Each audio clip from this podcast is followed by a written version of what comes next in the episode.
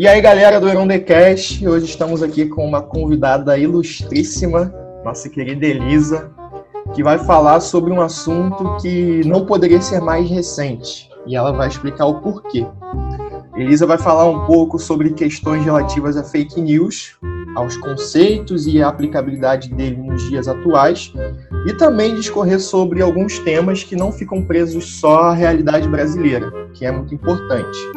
Antes da gente passar a bola para Elisa, gostaria de pedir para vocês que estão nos ouvindo, lá nas redes sociais, como sempre, um pedido eterno que eu faço. Vocês entrem no Instagram, na página do colégio, arroba e interajam com as publicações do podcast, peçam novos episódios, deem sugestões e, óbvio, indiquem os seus amigos e amigas.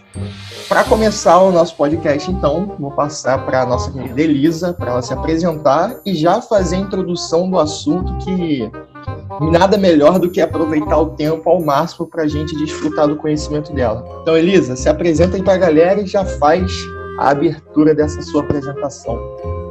Ah, tá certo. E aí, gente, tudo certo?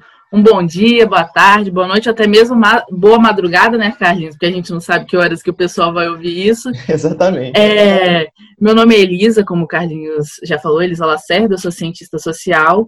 É, e durante a minha formação na UF, a ascensão do termo fake news me chamou muita atenção, né? E eu decidi que esse seria meu objeto de pesquisa no TCC.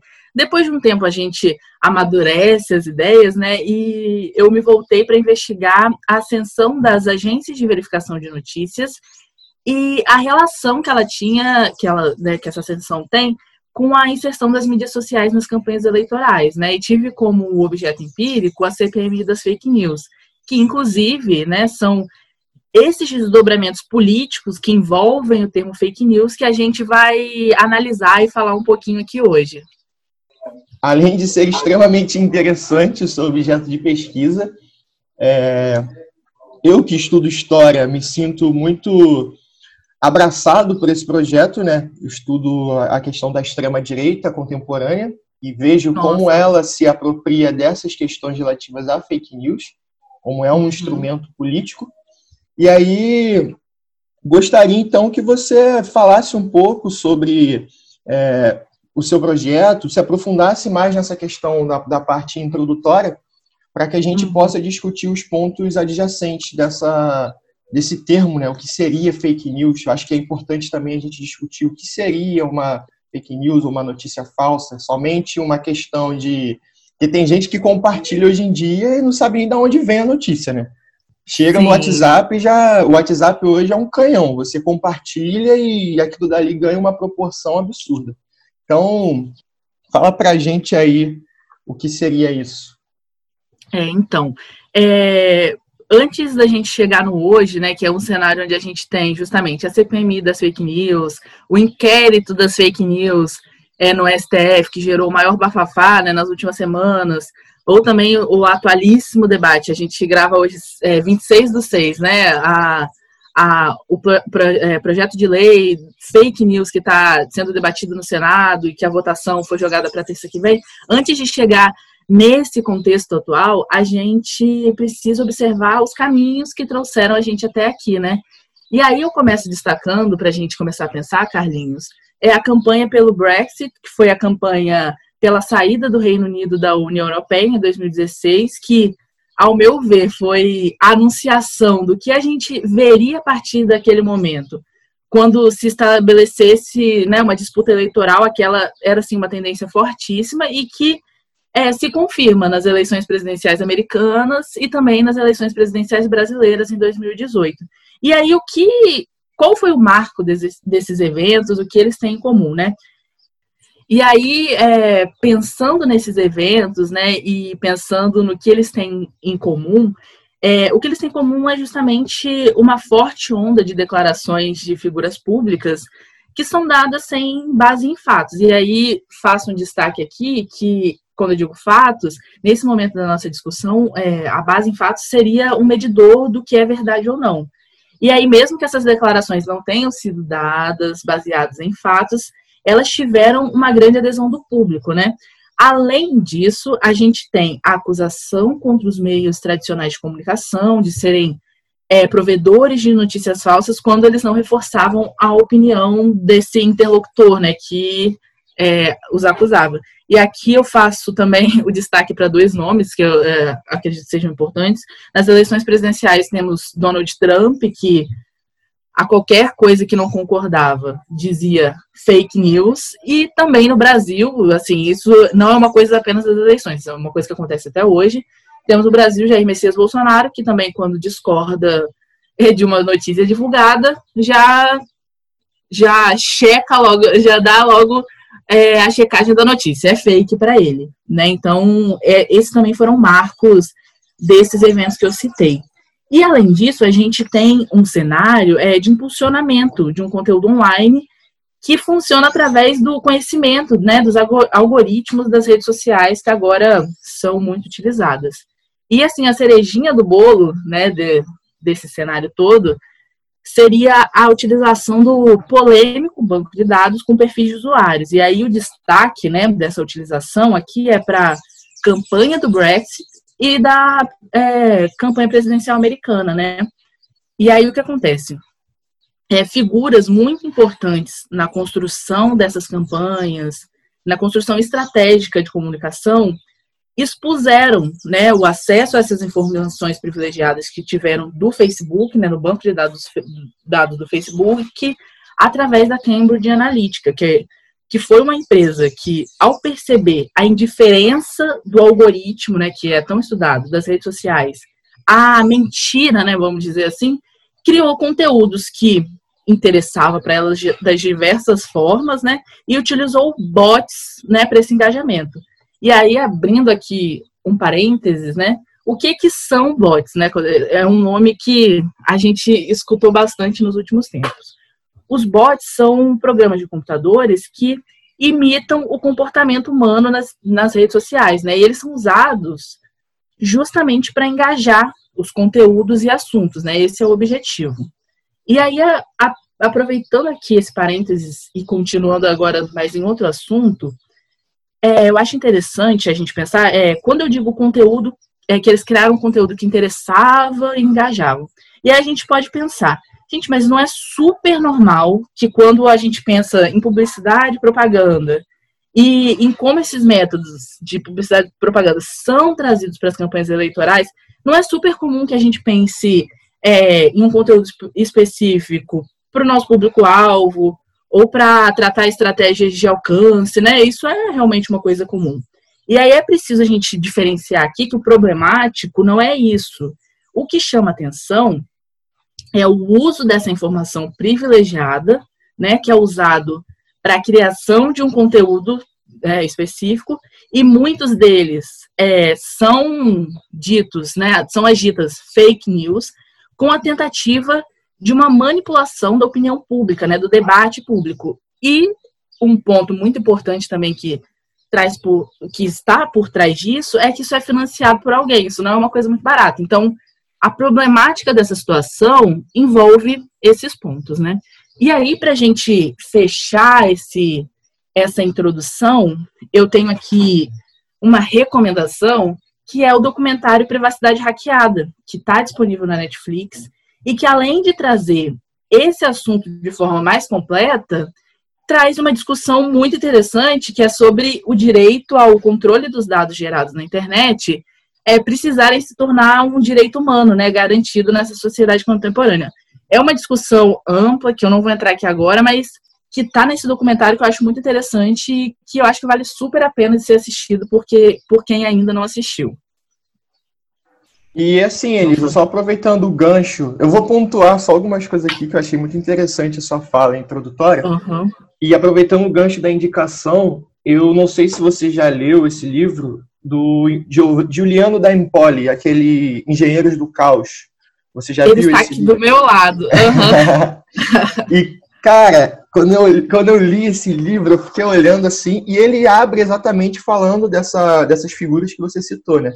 Ele abre falando do, do Bolsonaro, do Trump, mas ele foca bastante no, no Beck Grillo, o, o italiano, que utilizou uhum. do movimento Cinco Estrelas essa questão de você direcionar, de você utilizar de dados.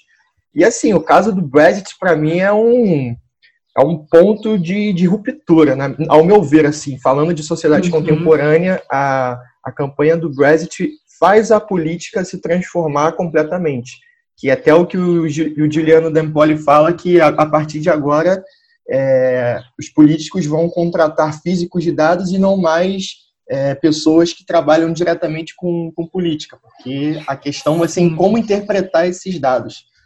E assim, se a gente para para pensar e refletir sobre isso, é realmente uma privacidade hackeada, né? É você Totalmente. se sentir a todo momento violado no sentido de, de suas informações estão nas mãos de pessoas que você não faz a mínima ideia.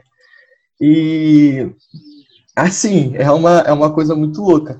Você citou também a, a questão das eleições presidenciais americanas, né? E uhum. eu vi um documentário esses dias foi até meu professor de inglês que indicou. É o Get Me Roger Stone, que fala do, uhum. dos principais articuladores políticos do, do Trump. E, e, mostra também como que a campanha dele foi moldada né, a partir do, dos anos e direcionando ataques a Hillary Clinton, aquela história Sim. de coloque ela na cadeia, o Bill Clinton é um, um maníaco sexual. Uhum. E, cara, isso é um, uma forma de fazer política muito baixa, né? Não que a política fosse uma coisa é, santificada, mas assim, uhum. eu acho que é o, um dos pontos mais baixos de você fazer e utilizar a política. E aí você falou da atualidade do termo, hoje é 26 do 6, como você já citou, e acabou de aparecer aqui no, no jornal que um dos principais blogueiros envolvidos com esquemas de fake news foi preso. Pô, hoje, no dia que a gente está gravando, o Oswaldo Eustáquio é preso e mostra muito como que essa, essa discussão é extremamente atual, né? Eu não sei se... É, infelizmente, na verdade, né, o episódio não, não dá para fazer uma discussão mais aprofundada, mas com certeza vou te consultar até mesmo para minha dissertação de mestrado. mas, assim, é, como que você vê, a partir dessa introdução toda, o desdobramento dessa, dessas questões da fake news dentro da, da sociedade, né? Você que é uma cientista social e estuda isso de uma forma bem, bem mais próxima do que eu, como você vê o desdobramento não só político, mas social envolvendo essas questões? É, Carlinhos, a gente tem é, a discussão sobre fake news em voga e eu diria que o mais complicado sobre ela não seria nem é conseguir falar o que é fake news ou não, e sim determinar o que é fake ou não, né? A fake news é uma palavra que está na boca do povo, fake news é uma palavra que está no, nos três poderes, né? Que, enfim. Então, a gente tem muito uma, uma briga é, pela. A, a, gente tem uma disputa de narrativa do que seria fake ou não. A, a definição a gente tem, mas uma disputa de narrativa muito maior, é, muito mais forte do que a definição desse termo. E aí, justamente tratando dessa disputa de narrativa, eu acho que a gente precisa trazer para essa discussão um termo que é pós-verdade. Que, assim como em 2016 é, acende o termo fake news, também acende o termo pós-verdade, né? Que inclusive foi eleito pelo dicionário Oxford como a palavra do ano. E aí, por que, que eu trago essa palavra até antes da gente entrar na, na conceituação e discutir um pouco mais sobre fake news? É, porque eu acho que entender o que é a pós-verdade, todo esse contexto, e aí eu vou usar aqui dos seus conhecimentos enquanto é, uma pessoa né, que estudou história, que já está aí indo para o mestrado também, é, entender esse contexto é primordial para entender como que definir é, justamente o que eu falei, definir o que é fake ou não é muito escorregadio. E aí, é, o termo pós-verdade, ele significa uma situação em que fatos objetivos são menos influenciadores é, na formação da opinião pública do que apelos à emoção ou crença pessoal. E aí, é, a gente tem que entender a delicadeza aqui agora de que isso não é um sinônimo de mentira, né? Porque a pós-verdade, ela enxerga, enxerga a verdade como uma questão de crença, que não se baseia em fatos. E aí, já que não. Por que, que ela não se baseia em fatos? Porque esses fatos não existiriam de forma imparcial, né? Fazendo com que justamente a briga por narrativa que eu falei seja é, muito maior do que qualquer outra coisa, né? E aí a gente tem uma extensão que seria o cenário digital e a interconexão global, que formam esse contexto que a gente vive é, de disputa e briga do que é o que, do que deixa de ser, né? E aí é, foi até o que você já citou antes, que Ai, que surpresa, né? Declarações políticas dadas é, sem o menor indício de prova factual, que, como eu já disse, seriam o, o critério da valida, é, validação da verdade. Só que se a gente parar para pensar um pouquinho, Maquiavel, lá no Príncipe, que foi, sei lá, publicado em 1532, ele já aconselhava para os governantes que mais importante do que ser era parecer ser. Então, assim, vencer discursivamente é algo dado há muitos anos, assim. Tanto é que a gente tem meio que uma é, cultura de desconfiança política. Então, mentira, manipulação, falsidade, assim, não são uma grande novidade. E aí, assim, pensando, continuando nessa disputa por significado, né, ao redor desse fenômeno, que são inúmeras, há quem diga que, nossa, é, a pós-verdade, ela traz o desmoronamento da, do valor da verdade, né, que teria, e aí isso desencadeia a ameaça da emoção contra a racionalidade. E aí a gente tem que parar um pouco e pensar que é meio utópico tentar lembrar de, de uma época que posicionamentos políticos eram totalmente baseados em dados, né? Não, a gente só se baseia em dado para escolher nosso lado político e não também em preconceitos ou, sabe, usa do lado emocional para isso, né? Aí é, isso levanta também uma outra, uma outra questão, que é justamente é, pós-verdade tem ascensão em 2016 com fake news, mas não é um termo, esses, é, não é um termo criado em 2016, não entende? É um termo, inclusive, anterior, que está lá na década de 90, enfim. E aí, é, entender por que isso surge na década de 90 é muito importante para a gente conseguir construir é, uma visão mais ampla do que está acontecendo. E aí é, eu trago aqui a pós-modernidade, né, que foi uma resposta ao iluminismo, à Idade Moderna, que era o que cientificista, baseada na razão. Então a gente tem o pós-modernismo que vem para questionar toda a verdade estabelecida e por que questionar essa verdade estabelecida? Porque via as verdades como uma construção social, né? E aí uma sociedade pluralista, ela precisava é, reconhecer seus recortes, né? Era o que dizia a pós-modernidade. E aí, para isso, é, questionar e desconstruir linguagem, instituições, saberes adquiridos, já que isso fazia parte de um pensamento hegemônico, né? Que não representava uma realidade e que, assim, questionar isso desgasta a noção de verdade, porque faz crítica a pontos socialmente vistos como naturais. E assim, natural tá bem ligado à verdade, porque você olha e só vê aquilo, então aquilo para você é verdade. Então, tem esse desgaste histórico. E aí pensar que princípios iluministas como razão, liberdade progresso, ah, então precisou desse movimento para romper com isso, era uma coisa ruim. A gente também precisa dar um passo atrás de pensar que quando eles surgiram, eles representaram um enorme avanço à sua época, que Antes a gente tinha a ciência, a escola, o livre pensar controlados pela igreja na Idade Média.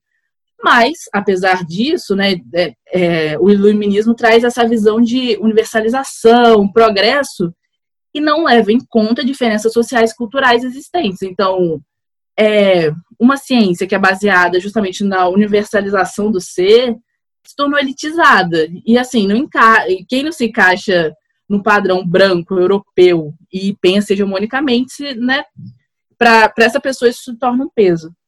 E aí a gente tem o pós-modernismo e o questionamento das verdades universais é, que moldam, né, é, são moldadas por forças sociais, culturais, é, ela traz essa ascensão do relativismo e das guerras é, culturais ainda naquele tempo, né, na década de 60.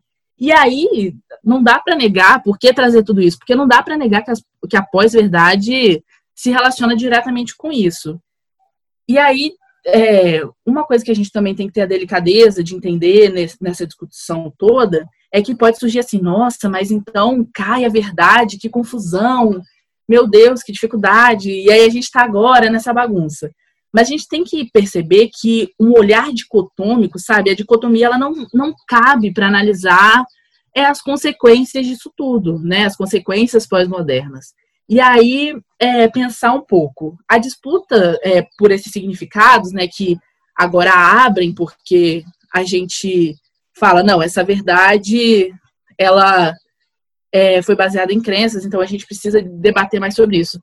A, o resultado disso nos gera a possibilidade de se contar de uma outra maneira, o questionável, né, dos, entre aspas, descobrimentos do Brasil, como faz MC Carol e não foi Cabral, sabe? Que diz é, que Pedro Álvares Cabral chegou 22 de abril, é, depois colonizou chamando de pau-brasil, mas é, ninguém trouxe família, muito menos filhos, porque aqui sabia que mata vários índios. Essa é uma história totalmente diferente do que a gente aprende na escola, mas assim, que é, precisa ser revisitada e recontada, né, numa visão que realmente não é hegemônica, porque a gente aprende que é o natural, que foi assim, mas essa é uma visão hegemônica passada. Então, esse processo tem muitas importâncias, sabe, de dar voz a processos esquecidos, escondidos, e também traz a possibilidade de eh, de movimentos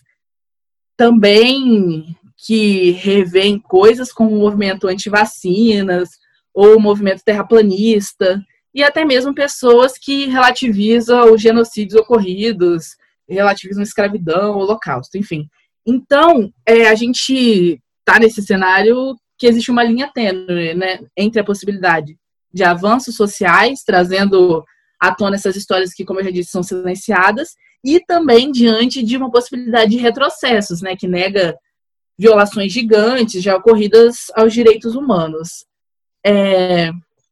E aí, outra coisa que a gente precisa entender nesse, nesses processos é que quanto mais é, essas verdades são rompidas, né, a gente tem uma sociedade que vai ficando meio polvorosa e busca é, o compartilhamento das bases comuns, né, que vai ficando menor por causa dessa disso tudo que a gente falou. Então, a gente tem as bolhas sociais na tentativa de restabelecer essa ordem que foi quebrada.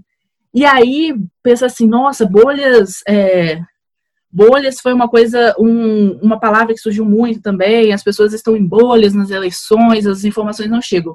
E é entender que esse fenômeno ocorre, ocorre nas, nas redes sociais, mas muito antes ocorre socialmente mesmo. Então, é perceber que as coisas realmente não são criadas, elas estão acontecendo e tem né, todo, todo um contexto. E aí, é, eu acho que para a gente entender, assim, é, resumir o que eu estou falando, é isso, a, a, o que a gente chama de pós-verdade, que a gente vê inúmeras das suas características atualmente, não é uma coisa que é, surgiu atualmente e nem também uma coisa que sempre existiu. Foram mudanças ao longo do tempo que acarretaram isso. E aí é, a gente chega agora, é, depois de toda essa discussão de como né, a gente tem essa disputa de narrativa, chega ao momento de conceituar fake news, que muitas pessoas dizem o quê? Ah, são posts virais baseados em conteúdo fictício, em contas que parecem com a de grandes jornais, né? Que é, compartilham um conteúdo que são feitos para parecerem com notícias mesmo, é, porque é isso, eles, eles querem ter essa intencionalidade para enganar, enfim, são sabem que são falsos, né? E aí, ok, isso acontece também nas redes sociais. A gente conceitua isso, mas foi o que eu disse também no começo. A gente pode conceituar, mas convencer de que algo é fake ou não é totalmente diferente, né? Muito escorregadio. E aí a gente chega nesse momento que a gente vive hoje, por causa disso tudo que eu falei. E assim, Elisa, você citou lá no, no início dessa, dessa explicação Maquiavel, eu acho que a gente poderia ir até mais distante, né? O próprio Sócrates, quando desenvolve o é. método socrático, ele é já, já se, se colocava contrário a essas pessoas que ele classificava de sofistas, né? Os sofistas que utilizavam de uma verdade mutável, que não era consolidada e que, enfim, o discurso e a narrativa era muito mais uh, muito mais um instrumento do que qualquer outra coisa. E aí, uhum. assim, eu vejo nesse nesse período que a gente está vivendo, nessa nova nova sociedade, acho que nem nova, mas que a tecnologia continua transformando ao longo dos anos. Sim. A gente tem aí agora 5G entrando com força, é, protótipos de inteligência artificial. Então, uhum. assim, eu acho que as previsões vão muito nesse sentido. E você citou essa, essa questão né, da, do que é fake, de, de saber de diferenciar o que é fake. Hoje a gente tem alguns instrumentos na internet, né, alguns portais que se uhum. colocam para tentar é, desconstruir notícias falsas. E uma coisa que eu acho assim, muito curiosa, é uma coisa que às vezes eu paro e penso sobre isso, é que assim, há alguns anos a gente de assim, a sociedade de forma geral que se colocava politicamente criticava muito, mas batia muito assim diariamente na, na questão da informação, do monopólio de pequenas de pequenos grupos uhum. da informação, essas grandes empresas, Globo principalmente, e hoje, por conta desse enxame, dessa, dessa tsunami de notícias falsas que a gente encontra, a gente acaba recorrendo àqueles que foram os nossos algozes há, há um tempo. Uhum. E assim, eu, eu acho que não significa nenhuma questão de tipo assim, ah, agora a Globo é de boa, agora a gente perdoa. Mas é porque realmente é tanta notícia falsa, é tanto material, tanta inverdade que está correndo aí, que não tem jeito. E eu acho que uma das formas de conseguir dar mais acesso a essas notícias, pelo menos a meu ver, seria essas empresas, principalmente trabalhando em, em notícias na internet, em páginas da internet, elas flexibilizarem aquela questão do, do, ser assinante ou não, né? Que eu acho que isso uhum. leva muito as pessoas para blogs e para portais de notícias supostamente alternativas e que propagam essa informação. E aí, outra coisa, só para a gente encaminhar para o fim, para você falar um pouco sobre o que vem rolando hoje no Brasil, principalmente uhum. a questão da lei que foi discutida essa semana, muita gente falando ser uma questão de censura. Mas só para a gente finalizar, uma coisa que você falou que eu concordo muito, que é a ideia de um. Na história a gente coloca muito assim, né? O revisionismo de algo que é hegemônico, de algo que uhum. vem com um discurso consolidado, e o negacionismo, que não são a mesma coisa e que as pessoas costumam associar, até mesmo dentro da história, a galera fala, ah, ele está fazendo revisionismo. Mas o revisionismo nem uhum. sempre é uma questão de você olhar para o passado negando coisas que os fatos comprovam, que as testemunhas comprovam. Então, por exemplo, a gente tem hoje o Brasil Paralelo, que é um, enfim, uma atrocidade histórica no YouTube, que tem bastante dinheiro para fazer vídeos bem produzidos, uhum. e que olha para a ditadura e fala que foi revolução, que fala que foi um movimento de libertação do país.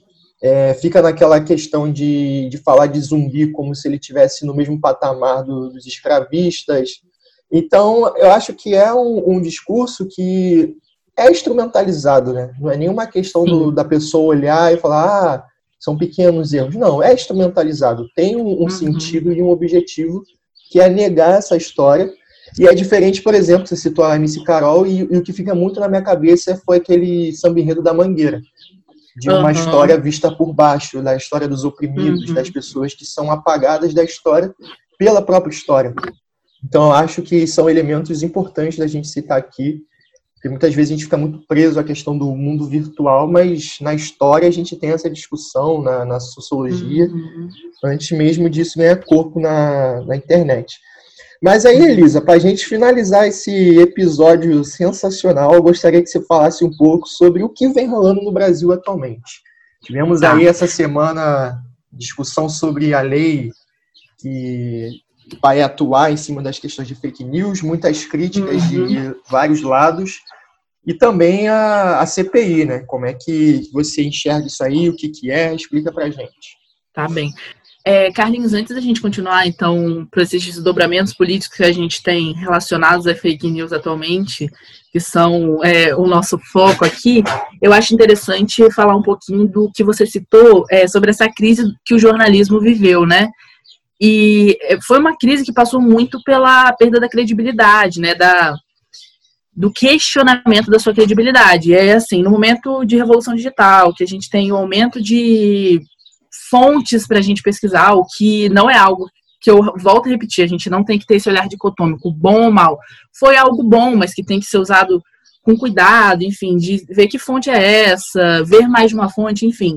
É, a gente tem realmente esse processo e que, inclusive, é uma, uma discussão muito interessante que o pessoal da comunicação faz e que eu acho que dá um outro podcast com um especialista que também é bem interessante. A gente, então, realmente, a gente tem esse processo e é interessante perceber como isso mudou e a gente agora se encontra em um outro lugar que é de não, vamos é, ver o que as mídias tradicionais estão dizendo, porque é, com esse tanto de fonte que a gente tem está um pouco complicado. Inclusive, é, um cenário que dá muito corpo às agências de verificação de notícias. É, as agências de verificação de notícias, é, o, o, discurso que elas têm é, é justamente de que é, desinformação, é, no, notícias fora de contexto, e aqui eu quero dar destaque a esses termos desinformação ou notícias fora de contexto, que são termos usados pelas agências de verificação de notícias, que já entenderam o cenário delicadíssimo que a gente vive, então não ficam usando fake news, não ficam querendo falar eu tenho a verdade, você está mentindo, são é, são agências que realmente passam por essa questão de achar que informações, elas, por exemplo, têm influências diretas à democracia, e para zelar pela democracia a gente tem que ter é, um cenário, no mínimo, mais honesto né, em relação a isso. Então, as agências de verificação de notícias ganham preso com ganham peso e corpo é, com essa crise né, na credibilidade e com essa necessidade que a gente tem de ter informações, assim, no mínimo mais seguras, né? É, essas agências, elas é, vêm com, com essa delicadeza de perceber o, o quão sensível é o nosso cenário, a, a, não, então não dizem é, isso é fake, isso não é fake, tem toda uma linha metodológica e expõe essa linha metodológica quando vão classificar determinado conteúdo. E, e, assim, são várias classificações, Carlinhos, o que é muito interessante, que é isso está fora de contexto. Ah, não é bem assim. Então, assim, é, acho que é um trabalho tão relevante que, inclusive, tem destaque nessa, nesses. É, nessas consequências políticas que a gente tem. E aí começo falando, então, da CPMI das fake news, que para quem não sabe, CPMI é uma comissão parlamentar mista de inquérito, é composta por senadores e deputados federais. Essa comissão foi instaurada no ano passado, né? E aí, na descrição do requerimento dela, que foi até um, uma crítica dos opositores, era uma descrição muito ampla. E eu vou até ler aqui rapidamente para a gente, para ver assim como realmente é, qual era o objetivo. Né? Os ataques cibernéticos, o objetivo era investigar os ataques, ataques cibernéticos que atentam contra a democracia e o debate público, a utilização de perfis falsos para influenciar o resultado das eleições de 2018, a prática de cyberbullying sobre os usuários mais vulneráveis da rede de computadores, bem como sobre agentes públicos e o aliciamento e orientação de crianças para o cometimento de crimes de ódio e suicídio. E aí o que acontece? É, a gente tem o nome da CPMI, CPMI das fake news. E na descrição do requerimento a gente não tem esse nome propriamente dito, né? Mas a gente tem aqui é, perfil falso para influenciar as eleições. E aí uma, uma crítica que se fazia né, a essa CPMI, principalmente pela oposição, é que, tipo assim, a CPMI, está mentindo esse objetivo. Qual é o seu objetivo? Porque isso que ela está dizendo que vai investigar é muito amplo, ela não vai ter perna para isso. Então, sabe, qual é o seu objetivo real? E aí uma, uma questão, uma problemática que eu acho que a gente tem que pensar, que é até o que eu trago no TCC, é de pensar, se essa CPMI das fake news, né, o requerimento diz que ela vai investigar isso, mas assim, o que se diz em todas as falas do deputado, dos deputados, né, isso passa. Essa CPMI está para investigar fake news. Primeiramente, a problemática que a gente tem, que eu já falei, como a gente vai determinar o que é fake ou não? Ok, esse, eles pensaram a mesma coisa e chamam as agências de verificação de notícias para terem falas, inclusive falas que, que foram assim muito interessantes sobre seus métodos, sobre trouxer, aí eles levam toda essa discussão que a gente já fez aqui também para que eles entendam, mas é isso. Ok, eles já entenderam que eles essa determinação do que é fake ou não é sensível. E aí o que eles querem? O que eles vão fazer com isso? Então, fica um cenário de que a gente está discutindo um tema muito importante, sabe? A gente teve o depoimento de Joyce Hasselman, que é do PSL de São Paulo, ex-aliada do atual governo, que denuncia o gabinete do ódio, sabe? Que foi uma denúncia muito importante de dinheiro público usado para é, financiar o engajamento de notícias do que ela, o que ela abre a boca para dizer e fala, né, financiar fake news. Então a gente tem essa denúncia que inclusive é, o STF usa disso também dessas informações e aí a gente tem esse gabinete do ódio sendo investigado, como a gente já disse, blogueiro bolsonarista é, Oswaldo Eustáquio preso, a é, extremista também envolvida nisso, Sara Fernanda Joromini, conhecida como Sara Winter, gosto de chamar de Sara Fernanda mesmo, porque né, esse codinome dela extremamente problemático, e não é só problemático, não. E por sinal é, faz alusão é a. Exatamente, isso que eu ia é. falar. Faz alusão é... a, a fascista. É, exatamente. Então a gente enfim, é Sara Fernanda, porque, né, esse nome criminoso que ela põe. Então, a gente tem é, é, esses desdobramentos conversando, né?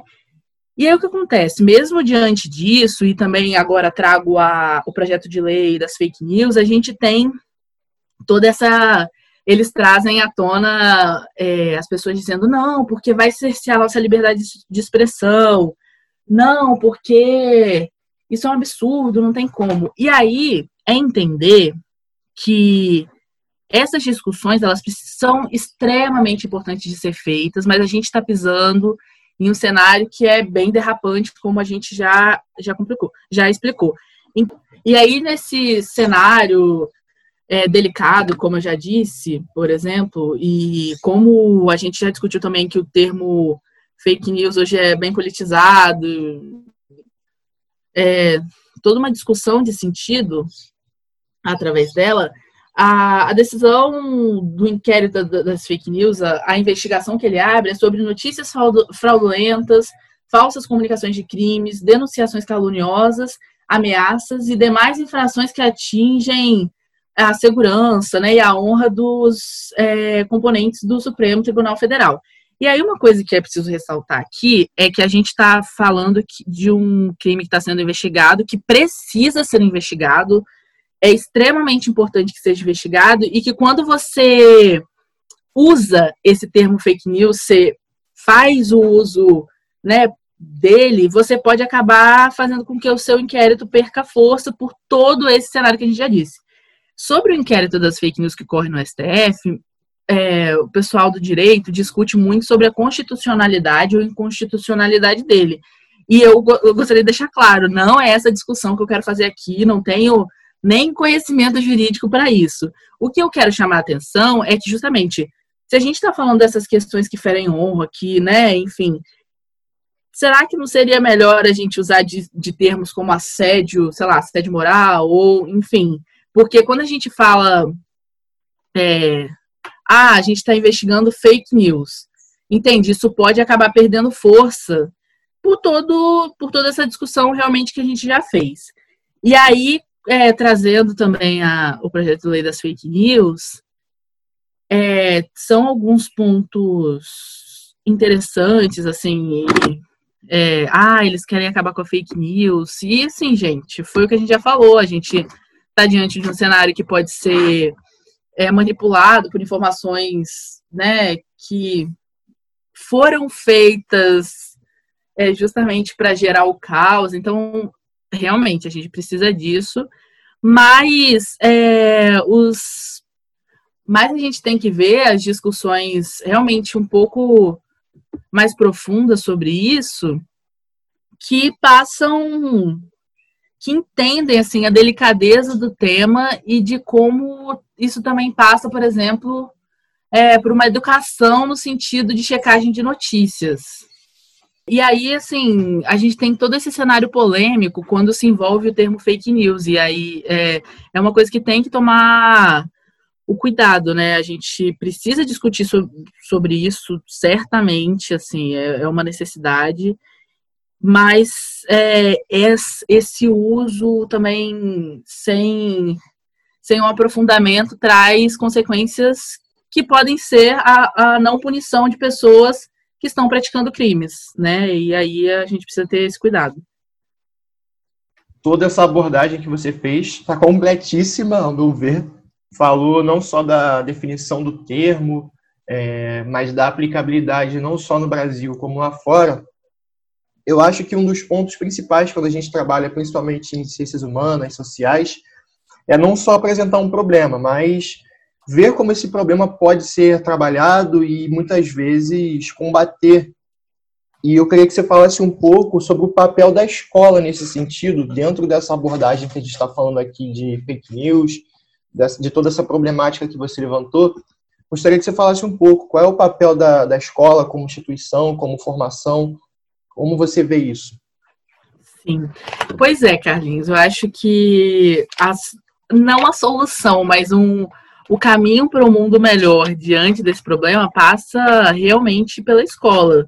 E assim, a gente começa com a necessidade de ter as disciplinas como filosofia e sociologia, principalmente, né, que estimulam o senso crítico dos alunos e a terem uma leitura é, de sociedade, né? Sabe? São é, disciplinas que expandem horizontes. Além disso, a, a escola precisa entender que um novo, um novo ensinamento que a gente precisa né, passar é justamente sobre essa necessidade de checagem de notícias. Porque a tendência que a gente tem é de que, que você falou, de que essas coisas é, fiquem cada vez né, maiores, que as coisas realmente tomam proporções muito grandes. Então, realmente, o fluxo de informações, eu acredito que ele não diminua. Né? Então, a gente precisa se preparar para isso. E aí, eu destaco uma iniciativa da Lupa, que é uma das agências de verificação brasileiras, é, que eu acho extremamente interessante, que é ensinar as pessoas a fazerem um fact-checking, né, que é como eles chamam, traduzindo isso, a checagem de notícias. E aí a Lupa é, tem a Lupa Educação, que vai em escolas, universidades, empresas, também fez parceria com a Justiça Eleitoral. E nesse projeto eles treinam, sabe, a leitura de mídias, é, constru... até ajudam a construção de uma rede mais ampla de checadores em plataformas como Facebook, WhatsApp, Google. E aí é isso, assim. É, as agências de verificação de notícias, acho que isso é muito interessante, e elas sempre falam que tem checagens de notícias que, obviamente, são mais densas, mas a checagem de notícias no geral é uma coisa super acessível para as pessoas. É ver mais uma fonte, é dar uma, uma pesquisa rápida, sabe, no tema que estão dizendo. Então, assim, eu acho que precisa entrar no, no assunto discutido na escola a checagem de, de conteúdo, o cuidado com o conteúdo que você encontra nas redes sociais. E eu repito aqui o que eu já disse antes. Não é demonizando esse conteúdo, não é tendo essa visão dicotômica. Isso, é, isso é mal. É justamente mostrando e explicando para o aluno todo esse contexto que a gente vive, né? E aí é isso. Acho que tendo essas informações, as pessoas é, conseguem ter um olhar melhor, conseguem não ser tão facilmente enganadas. Então, acho que passa, acho que o, o, essa questão social, assim, em macro escala, passa pela escola a ensinar esses jovens que vão, quando estiverem maiores, com certeza vão estar numa sociedade ainda mais é, dinâmica, ainda mais, talvez, caótica também, com um fluxo enorme. Esses jovens precisam estar preparados e precisam saber o que está acontecendo. Então, é isso, a escola precisa também se atentar que saber lidar com informações, saber verificar notícias é, é o assunto da vez, é um assunto importante. É, e quando a gente trabalha em pedagogia, fala de Vygotsky, Paulo Freire, ah, um dos principais pontos é a escola saber agregar aquilo no o contexto social no qual ela está inserido, né? Exatamente. É uma escola que não pode se tornar um ambiente fechado, uma bolha, como as pessoas, você uhum. citou muito bem, né? A questão da bolha. Até a, a própria universidade, que já foi muito criticada por isso, hoje vem trazendo algumas tentativas de saída do espaço institucional e levar essa informação para através da divulgação científica e tudo mais, uhum, levar isso para a sociedade. Sim. Então, uhum. acho que assim, o, o, nosso podcast já é uma forma também de esclarecimento, né? Todo esse conhecimento que você trouxe, como a gente falou no início, foi parte do, do que você estudou na, na sua graduação, uhum. na sua monografia. Sim. E só o fato de você estar tá aqui falando com uma galera que pode ser é, estudante universitário, pode ser estudante do ensino básico, pode ser pessoas que nem estudam mais, já está fazendo essa galera ter um contato com isso. Eu acho que é importantíssimo e Sim, concordo com você que a escola tem que agregar essas discussões. É, Elisa, depois desse episódio excepcional, com muita tristeza em caminho para o encerramento. então, eu gostaria de pedir que você fizesse aí a sua fala de encerramento, pode se despedir, deixar algum recado se quiser. E já uhum. fica aqui o convite para uma próxima gravação, porque eu sei que tem muita coisa para falar. Oh, que beleza. Um beijo para minha mãe, um beijo para meu pai, um beijo para minha avó. É, mas gostaria de agradecer aqui é, a oportunidade da gente debater sobre esse tema, que é um tema que eu gosto muito é, e que eu vejo como extremamente relevante. Agradecer ao Daniel pela oportunidade, agradecer aqui também, Carlinhos, pela parceria, pelos comentários, né, que foram muito bons para a gente. Eu que agradeço. Pensar. Um beijo aí para quem está ouvindo a gente. Não sei se está ouvindo agora nesses tempos pandêmicos, mas desejo força, paciência, vamos um dia de cada vez se a pessoa está ouvindo a gente é, também de um, no futuro, onde a gente já tem um mundo com vacina, né? Que a gente está feliz, aproveite esse mundo, porque agora tá difícil, né, Carlinhos? Mas Exatamente. é isso, muita oportunidade. E é isso, vamos ficar atento ao que está acontecendo no mundo, vamos é, desconfiar, vamos discutir, não vamos deixar as pessoas darem as coisas prontas pra gente. Eu acho que o recado é esse. Exatamente. Elisa, agradeço enormemente a sua participação. É, seus comentários vão agregar não só o pessoal do podcast, mas a mim também, como eu falei, estou na pesquisa e o seu muito tema feliz. conecta muito com o meu. E assim, é, como eu já falei e repito, próximo episódio já está feito, já está feito o convite. Entra em contato com você em breve. ah, então, então vamos lá. Te desejo aí então uma ótima semana, o resto de semana, no dia que estamos valeu. gravando aqui numa sexta-feira. E até a próxima, Elisa. Até.